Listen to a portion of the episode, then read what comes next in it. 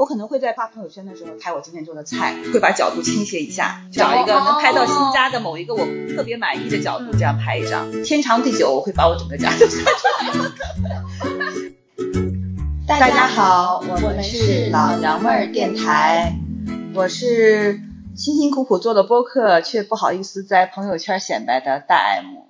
我是攒了好久的钱买了一块劳力士，但是不知道跟谁显摆的小 M。我们今天想聊一下关于显摆的话题，既想显摆，我又不知道怎么显摆，自己非常有包袱，觉得我显摆了是不是太嘚瑟了，不太好，但是内心又特别痒痒，这个真的不能显摆吗？呃，怎么办？怎么办？人生当中很多时候是真的很想显摆啊，有了好东西，自己变好看或者怎么样，如果你不显摆，那就像衣锦夜行一样。有百分之五十的意义都丢失了，必须要把那百分之五十完成才可以圆满。行，那我们就不那么尬的开场白了，我们直接切入正题吧。我们提问吧。我们今天准备了大概有二十个题目。嗯。第一个，你今天早上起来头发搞得特别成功，这个时候应该怎么办？那我一定会去上班的。上班是个常规动作，你就是搞得不好，你也得去上班呀。但是搞得不好会有上班的倦怠心理，就不想上班。但是如果我一不小心把头发搞得很好了，我无论如何也会去上班的，而且会上得很开心。那万一那天去上班的人比较少呢？那我尽量就在公司多溜达几圈好了，在公司楼下多散散步好了。当天心情会比较好，觉得怎么配衣服都好看。头发对于我来说是特别重要。那你会因此拍一张自拍吗？那倒不会，就是毕竟脸还是那样。不一样呀，嗯，头发它影响的是就是整个心情，整个看起来的状态。如果是我的话，我就会拍一张自拍。咱们那个电梯间里头不都是有镜子吗？嗯。我每天在那个镜子里头都会拍一百张以上，然后每天都拍，每天都拍。我经常能就觉得拍的特别好看，但是我又不好意思发出来。那你发朋友圈的频率已经算是很克制了。已经非常，我已经非常非常克制了。我每天的着装也不一样呀。每天都想发，但是你又不能发一个九宫格。但你要是每天发一张的话，人家就会说哦，为什么永远是这个电梯？那太好了。要听你这么说，我觉得我的外形和外貌正好帮我节省了很多的精力和时间干这件事情。年轻的时候不懂事儿，可以发满九宫格，每一张都有细微的变化，细微的不一样。后来开始变得节制了，跟闺蜜们也讨论过这个问题，大家就说，即便是你特别想发，一天只能发一次，一次只能发一张，这样可以保证不招人讨厌。就之前我弟弟说，他们公司有一个女孩是正在求偶期，她在找对象的这个阶段，她每天九宫格，而且每天发 N 个九宫格，不是一天一个九宫格。然后有一段时间，他突然发现这个女孩就是不发九宫格的朋友圈，是找到了吗？对，他找到了。是微表情九宫格吗？是穿的都一样？那没有说这么 详细。但是你想，他一天如果能发那么多，那肯定是微表情的。对，我现在觉得经常自己发九宫格的时候可纠结了，几百张照片就选不出来。可是，在别人来看都是一样的，所以我真的是非常压抑住我自己。我第一不发九宫格，第二不是每天发自拍，第三我会严格的考量我的朋友圈当中文字跟图片的比例，一定是文字比图片多。就是看起来看起来不经意发出来的，其实都是琢磨很久的。那当然了，这是肯定的。接着啊。是从身材上呢，比如说你最近减肥了，然后特别成功。我这个我这样的时候其实很少，你也知道我的，就是一向疏于自我管理。毕竟人生当中还是有几个阶段是管理过的。我印象比较深的就是在参加工作没多久，有一段时间减肥特别成功。那段时间正好是我们公司的一个大姐，经常会组织大家一起在下午的时候跳操。那个时候反正公司整个。氛围比较宽松，大家到了下午坐的久了，比较累了，他就放放音乐，大家一起跳操。嗯，以前我是不参与的，懒得参与。后来我减肥成功了，我就跟着参与嘛。然后因为他有那个会举手跳的动作，就会露出肚皮来，你知道吗？你就是为了那个，我就是为了那个。而且我会尽量穿短一点的衣服，这样就会把肚脐露出来。那个时候肚脐周围是没有肉的，就是是线条是比较好的。有马甲线有马甲线。哇，那个我那个时候比较有比较容易有马甲线。你好有，但是我跳了很多次，没有人注意到。终于有一天，那个大姐注意到了，她就当众说了一句：“哎呀，大，你看你的肚皮，皮肤这么紧致，真是年轻人真是好呀。”但是当时一句话就过去了，但是这句话我记得很久，真的很久。我是有什么包袱呢？我不是减肥，最近开始健身了。健身了之后呢，你就会特别在意你有没有训练痕迹。我有一个朋友，他其实已经练了两三年了，但是我根本感觉不到他身上有训练痕迹。他老是给我显摆说：“你快来摸摸我的胳膊，说快来摸摸我的那个这个这个肚子，不优秀吗？”我就心想：“哦，就也还好吧。”所以到了我自己的时候，我其实本来对自己没有期待的，但是因为我就爱穿那个无袖高领的衣服，所以我对镜自拍的时候，你这个胳膊就会自然稍稍用一点力。从侧面上来看的话，我的胳膊的线条就非常的完美，真的。我那天就大概拍了几百张，我又不好意思说，因为我我很讨厌我的朋友圈里头有人天天晒他穿着瑜伽裤，然后翘臀，运动背心，健身博主一样。对我我很不喜欢那种每天晒每天晒，其实图片都是一样的，所以我就心想说，我也不能这样，我就是强忍住了。但是你想过没有，如果你不提健身，你就很不经意的对秀出这样的照片，大家会觉得，哎，你天生这样，那岂不是效果更好？对，后来我还是发了跟那个呃一个系列里头的照片，但是我没有写选手臂线条最美的那张，我依旧是选了脸最美的那张，就是很纠结。上一周吴星辰不是说过一个男性健身以后那个脱口秀演员对吧？他对于健身效果的那个对，恨不得连。算账就是结账的时候，你都要数，用用数腹肌的方式来结账。其实这个男女是一样的呀。是啊，最容易有训练痕迹的一个是胳膊，一个是臀部。所以你会发现，现在有很多人在户外穿瑜伽裤。我训练了，我就是想显摆的。我就是穿瑜伽裤的时候，那个臀部线条是会非常美的。对，现在那个有一种。中间带那个沟的那种哦，中间带那个缝缝的，但那个我是觉得有一点点过了。那个可能不太适合在健身房以外的地方穿。对，那个是有点，但那个效果真的很显。那个效，我跟你说，那个是给博主显摆用的。真正的在健身房里搞专业装备的人是没有那么穿的，那个都是拍照打卡用的。嗯。哦，好，该我问你了吧？好。当你男朋友超帅时，我虽然现在没有男朋友，但是我有老公，而且我前两天刚刚遇到了这样的问题，我老公。在减肥，效果卓著。我老公是一个长得很帅的胖子，但他太胖了，他他之前已经两百三十斤了。当人胖到两百三十斤的时候，你是会忽略他的长相的，但是他现在一下子是瘦了四十斤了，所以他的那个长相的优势就又浮现出来了。那天他给我发的时候，我是心想说，当然他用了美颜，非常的好，就把他拍的特别特别的帅。我还特意把那张高清下载保存了。就特别想发朋友圈，但是我没有，哎，我没有，我自己的都不好意思发，我更不好意思发他的了。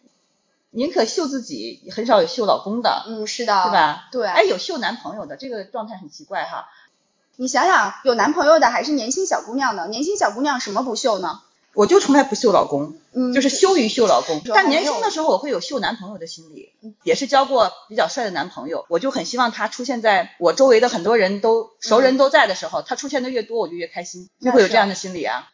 但是现在我们已经没有这种心理了，看到秀老公的人就会特别的鄙视。哎，你是鄙视秀老公哪方面？是秀长相，还是秀老公的财富，还是秀老公的送的礼物？嗯，这个不分。就是从只要是秀老公，因为秀老公就特别特别不容易做的高级，特别像那个凡凡姐，凡尔赛那个蒙奇奇，对蒙奇奇，你就很难把它秀的又自然又优雅，然后又不着痕迹。今年还好一点，去年还是前两年特别容易秀五二零的那个转账记录，对对，就觉得好不高级啊，非常的无聊。那个我是肯定是打死也不会秀的，我也是，就是我是能克制住的。那你有转账记录吗？有啊，但是我是绝对可以转了多少钱？多少钱都有，有钱的时候可能就多转点，少钱少的时候就少转点。那你不秀老公，你秀儿子吗？秀，怎么秀法？就是虽然说晒娃也会比较讨厌，但是我我是克制不住要秀儿子的。儿子就是我生活中很重要的一部分，是一个组成部分。是。啊那我要秀，也不是说秀生活吧，我要记录我自己的生活。对对对。那儿子肯定是其中一个很重要的部分嘛。如果我从来都。不秀老公，不秀儿子，你家原意是个没什么可秀的。就关键，其实我就是在记录生活。至于他是儿子还是什么，可能就难讲了。嗯，但也不能说完全不是秀，他还是有秀的心理的。我觉得不好的部分，我肯定是不会发的嘛。不会发的，对，肯定是还是要发。你发的都是有趣的部分，或者特别好、特别觉得不好又值得记录的，我可能会只是自己可见而已。嗯，这个包袱还是多少有一点的。但是你那个特别优秀在于，你不是普通的家长里短的流水账的记录，你的每一段记录都是一个段子。我还是一个内容至上的人。对，就是你知道，你发的每个段子的完成度是非常高的。每一次都是有梗在的，连我小姨有一天，她突然建议我说：“哎呀，你去你去给脱口秀演员写段子。”你你的每个都是有梗的。这个其实我一开始倒没有刻意这么做，是因为我平时喜欢，比如说我在刷微博的时候，什么样的微博我是喜欢看的，我就知道对，我是喜欢它是记录，但又不是流水账式的记录，也不是看起来很纯的凡尔赛式的记录。我还是觉得有内容可读，可读性会好一些。但是。但是你知道吗？就是我看你的记录的话，我会产生一个困扰，不知道怎么评论。每次我都想评论一个哈哈哈哈哈，这就显得我 我很不高级。那我可那我发现你说是什么问题？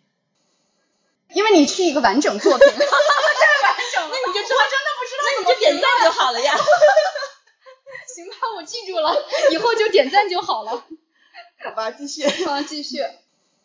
我们来聊一聊关于消费跟财富类的，嗯，我觉得这个肯定也是特别重要的一个部分。就是你突然之间变有钱了，就可能会在一定程度上很明显的提升你的生活品质。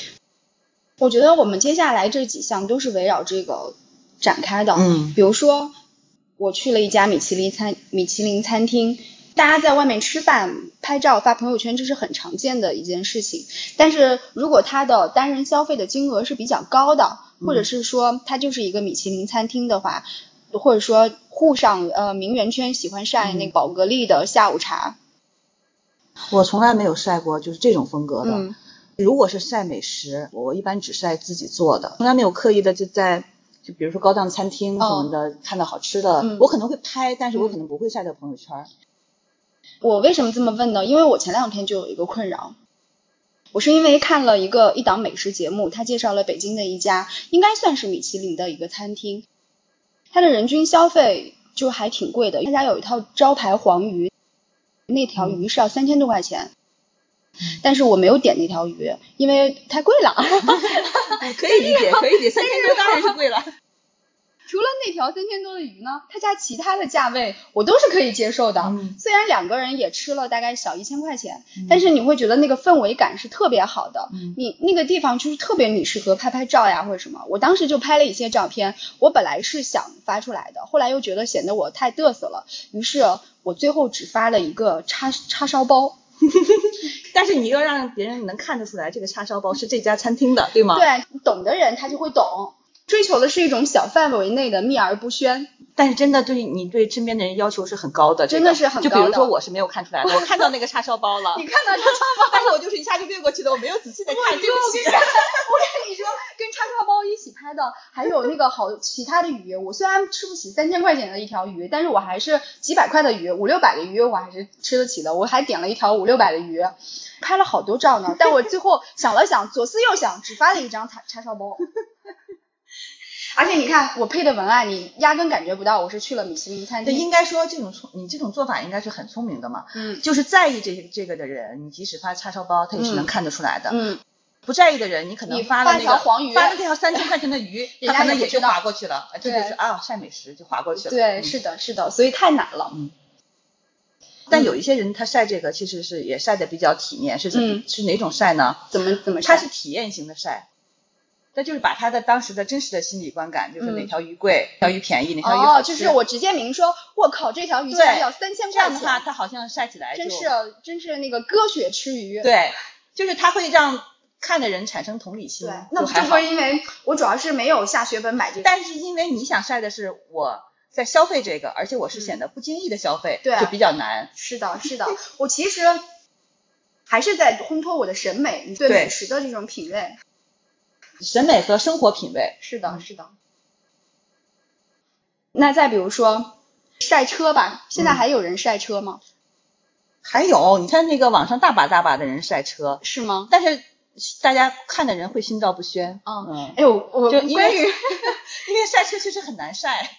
关于晒车哈，比如说我老公买了个车，然后不错的牌子哈，然后我就问他你会晒吗？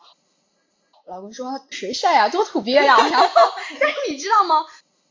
所以我的心里，我特别希望我老公开着那个好车来办公室接我。前两天疫情比较严重的时候，我就要求我老公开到楼里头来了，心想说哦，大家要是能一起蜂拥而至的时候，看我缓缓的走向了一辆车。我跟你说啊，那你这你适太庸俗了，你适合跟我老公结婚。你老公想晒这个。对，如果我老公开好车，他一定会停到楼底下来接我，而且巴不得我有同事跟他跟我一起出来。但是我很害怕他这样，你知道吗？今天我老公进那那个院子来接的时候，我就是跟一个同事一起下来的。然后那个同事是我感觉在办公室里头，他对品牌是最懂的那个人。我用余光看见他，他用余光看着我走向的那辆车，我们我们彼此就完成了一次心照不宣。好多戏呀！我我跟你说，这期录出来，我就是那种被外人骂的那种，看似一次心机婊，心机婊。但我理解你，就尤其是你看，比如说咱俩经常在一起，但我又不是一个就是有那个消费品，不是有奢侈品购买习惯的人，而且我也不认牌子，不管你带了什么，穿了什么，拿的什么包，我可能都不认识。就是如果你不提醒我，我可能都不认识。你会会不会觉得实在是？因为我太了解你了，我真的无所谓。以后遇到这种情况，你就可以直接说，你看我今天穿了一个什么什么，我今天带了一个，因为我大概我就重点的夸一下你。真的那天。你我，然后还有那个同事，就我刚刚说办公室里头唯一认识品牌的那个同事，我们三个人在电梯间里头，当时就夸了他那双脚上穿的一双果冻凉鞋。当时你就说啊，这是不是那个那个巴西那个美丽萨香香的那个品牌？结果我跟你说，结果人家那是一双菲亚伽马。对，你让小来告诉我。我跟你说，那个同事肯定觉得我很懂事，嗯，要不然他就气死了。我很懂事，幸亏你是现场说出来了，要不然的话他会，咱们分开以后他会很生气的，很窝火的，对，而且他也会默默的生我的气。好在有我，这是一方面，还有表也是。说到这个，我就必须跟你显摆一下，这是我唯一的一次可以显摆的机会，就是我手上戴的这块表表是劳力士，你知道劳力士是贵牌子吗？我知这个我知道，这个我知道。有一些复杂的、看起来很小众的奢侈品牌，我我确实不知道。嗯。但这些特别大众的，我还是知道。那爱马仕你也知道吧？这个我知道。几年前我我买过一个那个爱马仕包包，对。啊，那个我确实不知道。后来我卖掉了，因为那个包其实一点都不好用，很沉。但是当时。我真的是下了血本，因为那那两年刚开始出去玩，在免税店买的，买回来带到办公室了以后，没有一个人认得出来。后来我知道那个，对，只有那个识货的同事。对对对对，我老公每天都会问我一遍，你这个包有没有同事来问？我说没有同事认识呀。这次买了表以后，我老公也每天都问有没有同事发现了你带了新表。那我想象得出来，就是如果你每次跟他说没有同事看出来，你老公心里默默的说靠，白带了。我老公的职场氛围是大家都用奢侈品的，他们是属于那种我一定不可以用的品牌比我领导高级，哦，我用的东西不能比我领导贵，如果我开的车比我领导的车开的话，这个人是很不懂事的。他们有很明显的这种阶层的这种，我就问我老公，那你这个表你你要怎么炫？我说你会发朋友圈吗？因为我们都是属于那种。下了血本就是狠狠心才能买的嘛，不是说像人家有钱人这个东西是日常消费，所以都无所谓了。后来我老公想了一个特别聪明的方法，因为我们这款表叫日志型，日志型就是这上面会有一个小小的日期。嗯，我老公就在他生日的那一天，他就把这个日志里面的二十一拍了一个局部发出来了。这种也是属于小范围内的识货的人就知道，看就知道这个日志型是劳力士的一个招牌的一个。我今天炫晒了好多，非常的过瘾，特别过瘾。如果是视频，你就更过瘾啊！那不行，视频人家就会发现我戴的是劳力士所有表里头较为便宜的一款。好，我们接着来。嗯，你家如果新装修了，特别满意，你要怎么晒？这个我会晒，但我不会直接晒，我可能会在发朋友圈的时候拍我今天做的菜，会把角度倾斜一下，找一个能拍到新家的某一个我。特别满意的角度，这样拍一张，天长地久，我会把我整个家都晒出来，每天都是靠美食带出一个比如说我晒拍儿子呀，或者拍什么，每次都会带出一点点。这个我跟你讲一个，我同事他当时就买了一个豪宅嘛，装修完了，他把公司所有的人都请去他家了，就是暖锅。很多同事平时是没有私下交往的，他都请去了。去的那天，他把家里精心的收拾了一番。当我去卫生间的时候，他们家的马桶里都撒着玫瑰花，玫瑰花瓣，你知道吗？那家人怎么上厕所呀？就是跟那个五星酒店那个做法是一样的。他床上铺的是那个，嗯，折叠过，折叠成天鹅那样的那个。他我怀疑他专门找了一个五星的五星酒店的服务员去布置他的家，导致我们上厕所的都都很紧张。他超级会会显摆，我觉得这是一个办法。你想晒你装修的房子，你你是想你是想突出哪个方面？主要还是品质和审美。我我家装修太不好了，我毫无这方面的经验。我家装修是我家怀孕的时候我公公装修的，我家是全套香河家具城的实木家具。我觉得你就特别像那个东北女孩，你知道东北女孩就是把所有的值钱的家当在衣服上，对，都是穿在身上，都是穿在外面都，让别人能看得见的。因为我在东北和山东都生活过，给我最大的感触就是东北的人所有的值钱的东西、好看的东西都堆在对，一定要在外面让让别人看到，但是家里乱七八糟的 都无所谓。这叫什么败絮其内是吗？严重的就是习惯吧。哎，那个金玉金玉其外，不就是？但是你看哈，在山东的时候，经常。人看起来是很朴素的，但家里往往收拾的很好，完全是不同的文化，你知道吗？你不知道是钱花在里面，有的是花在外面。我就是钱花在外面那种。那比如说你正在旅游呢？旅游我是会会显摆的，就是旅游不管是吃喝玩乐，就是我显摆起来都没有压，没有任何压力。那你一天会有比如说我发多少条朋友圈的限制吗？你会自我约束吗？我不会。但我也很少，就是连发很多会刷屏的那种。我都没有看过你发旅行的那个。我是只有觉得新鲜的内容，我就肯定会发，我就没有限制。但我一般一天不会超过两条。我跟我朋友出去玩，我们会每天就像写一个小结一样。那你说你就发多了，怕刷屏了，人家讨厌我们。啊，那你也不到刷屏的程度，但是你一天当中九宫格，跟你隔一阵儿放一张图片，那不差不多吗？就是我们特别。怕特别担心人家烦。我要是出去玩个五六天的话，我会每天发一次。如果我发的是九宫格，那每一张的内容，每一张的图说一定是不一样的，而不能说是微表情九宫格。嗯，这种自我要求简直是太高了。接下来终于要聊到我们做播客这件了不起的大事情了。这件事情真的是说来话长，我们一直做到了十四期的时候，才第一次。在朋友圈里头分享了这个，对，而且是小 M 勇勇敢的分享了，我还至今还没有敢分享。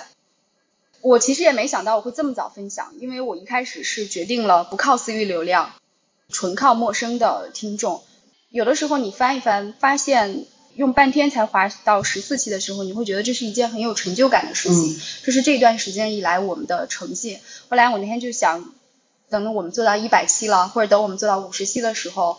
我来再分享一下，就没有想到我们这么快就迎来了自己那么满意的一期。我们聊脱口秀大会的那一期，当时我就决定一定要把这一期分享出来。但是我依旧不打算就是说这是我的播客，请大家来听。我当时只是想把它作为一个常规的外部链接来分享。但后来还是你跟我说，既然都已经对，既然既然都已经分享了，为什么不能就别藏着掖着了？但效果一点都不好。好生气呀！这个你要看长远，就是很多人可能是默默关注的。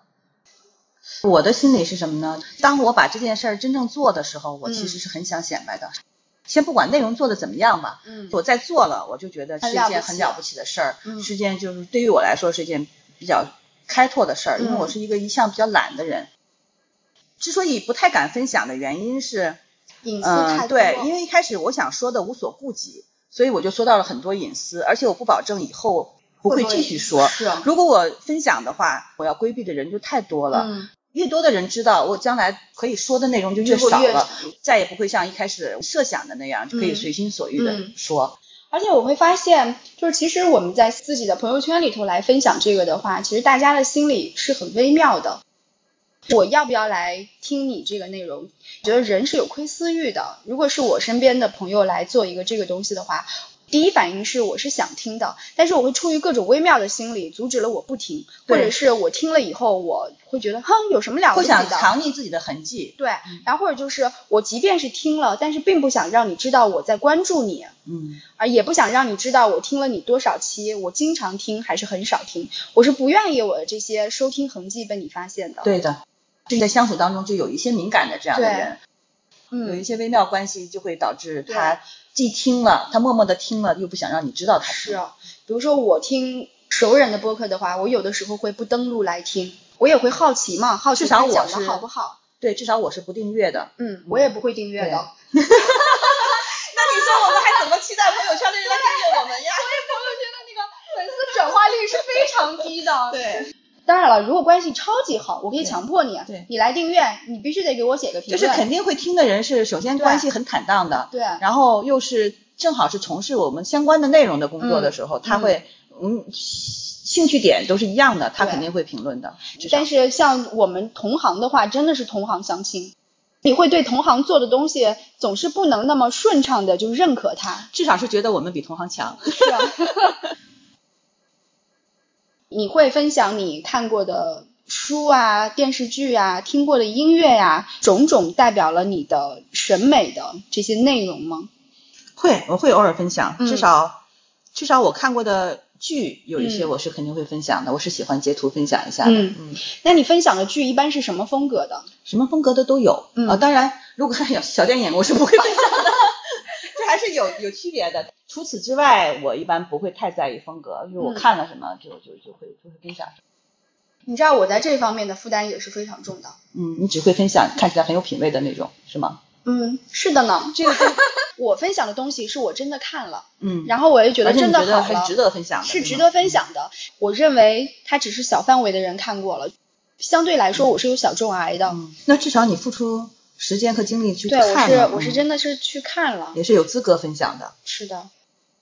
既然说了这么多关于朋友圈的事情，怎么样写文案会写的比较高级吗？你的你自己偏向的风格，或者是你比较喜欢看到的风格是什么样子的？嗯，我是希望看到有内容的嗯朋友圈，就是很多人他是只刷图，那除非他的图特别好看，嗯对我来讲有一定的有一定的输出性，嗯我可能会觉得会值得停下来看一看。嗯有些人只是一个发张图，然后发一两、一一两个字的词，嗯那我就会真的是略过去的。我觉得他嗯这个朋友圈其实是没有什么价值的。他很多人是大段大段的写的，嗯，但是文笔不太好。文笔不太好，肯定会影响观感。我觉得我不喜欢的一种是频繁的自拍，无意义的啊，自拍。自拍，嗯，嗯，不喜欢他会无病呻吟。对，他们说的那一句话是指想给特定的那个人看到的，嗯其他的人看那一条是无意义的。对，有些人整天在朋友圈发泄负能量，就是这个负能量是一方面，我说的这种呻吟是很情绪，就是呻吟情绪情绪的。嗯我只是为了我让我想看到的人看到，但对于别人来说就是占用公共资源。那种的就是相对来讲私人化的情绪，外人不知道不了解他的，你不知道他这个情绪是从哪儿来的，嗯对吧？嗯但是你这个很难讲，就是有些人把朋友圈当成日记写，嗯，他如果是日记的话，你就无可厚非，他写成什么都可以。但有些人呢，他是像展示一个作品，那他就要考虑这个东西的可读性。是的，但你觉得朋友圈应该是什么才是对的？我就是跟初心完全扭转了。我的我最开始的初心就是记录生活，我想发什么就发什么，我想发照片，想发孩子，想发我自己，想发我买的东西，我就是心无旁骛的，毫无顾忌的想发什么就发什么。但是我现在在营造人设了，啊、现在发的每一条东西我都会深思熟虑才发，而且我是觉得我发的这个东西是跟我平时的人设一致的，它是能代表我的想法跟审美的。我这样的人真是讨厌，我自己都觉得我很矫情，很讨厌。发一个东西的思想负担是很重的，我会觉得这样发是不是不太好？还好了，还好吗起码你的朋友圈也是有内容的。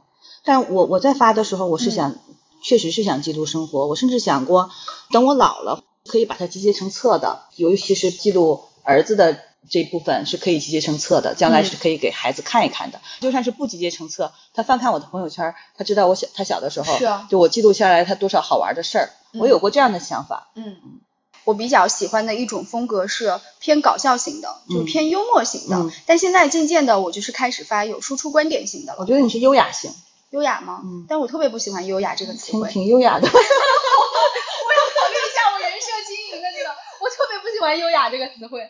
那你觉得我是什么型？你你是段子手型啊？啊，搞笑型。对吗。有的时候我会想，哎，我为什么要搞笑呢？我都、嗯有的时候我也不是刻意搞笑，不想刻意取悦别人，但我又不想让自己的朋友圈太无趣。我嗯我是想自己，哪怕自己发出来，自己写下来是值得写的，我才会你写。你有梗包袱了，嗯，你开始脱口秀演员上身，你有梗包袱了。我看你的朋友圈每一条都是有梗的，你没有很平平无奇的记录。有的时候我是想，干嘛呀？我要又不是为了给别人看，我又哦不是为了取悦别人，我要自己记录自己。嗯，可是那样的话，我又觉得很多事情就是不值得记录的。嗯可能这就是包袱吧。我的包袱只会在我喝多了酒以后放下来。我喝多了酒了以后会发会发哈哈哈今天风真大，就是会发这样的。通常的情况下，我是会咬文嚼字的，但是我喝多了酒就说，今天的风又大，太阳又大，会发这种的。我还会受别人的影响，就有的时候我看到一些好的内容，哎，我说这样的人我可以写一写，嗯往这个方向靠会很好玩儿，我会受到这样的影响。偶尔嗯，偶尔我的朋友圈出现一些很奇怪的风格，可能是在某一个时间，段对，可能是在某一个时间段不被某人影响。哎，我没有问你最愿意显摆你的哪些方面吗？我最想显摆我有趣的灵魂，那我们俩是一样的。就是都是想显摆灵魂呗。呃，是的，当然我还也想显显摆一点外 外貌。嗯，如果我减肥成功，我也可以显摆。大家听完这期肯定会觉得我特别丑，那大家会觉得我是那种我我特别讨厌。那我们就愉快的结束对，我们要提一下我们为什么要叫要叫老娘们儿。首先，我们叫老娘们儿，就是想放下所有的包袱。从我的角度来讲，我们做播客是有点难的。我们叫老娘们儿，呃，代表了我们做的内容是这方面的内容。嗯另一点是，我是想给咱们留下一个比较大的空间，不想营造一个就是每一期都在做一些密集性的内容输出，嗯我不想太辛苦。叫老娘们儿这个标题呢，就感觉我说什么都可以，好像是给自己留下了一个很大的余地，嗯是有放松和偷懒儿的空间。嗯，嗯。现在呢变了吗？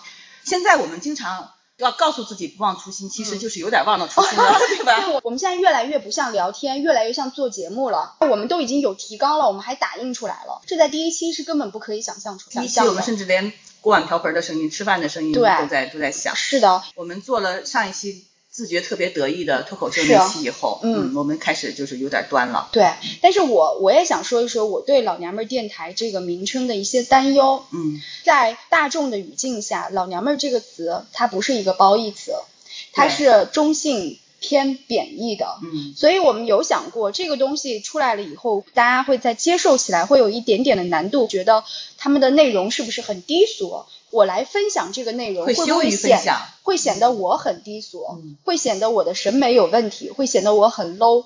嗯但是有利有弊吧。嗯，如果我们看到这个名字，可能会开始会想，哎呀，这个这个内容可以想见的是一些老娘们儿八卦，嗯，但是如果他点开以后，发现其实是有一些有趣的内容的，有一种往高走的名不副实。是啊。嗯，那样的话是我觉得我们还是希望能营如果能够营造这种反差的话，对，就还挺好的。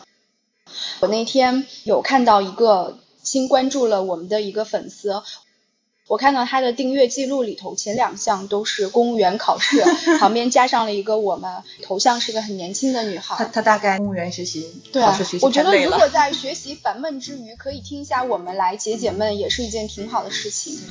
那我们这期就 先这样吧。对，请大家在收听之余还是订阅一下。对对对对，不求转发，但求订阅。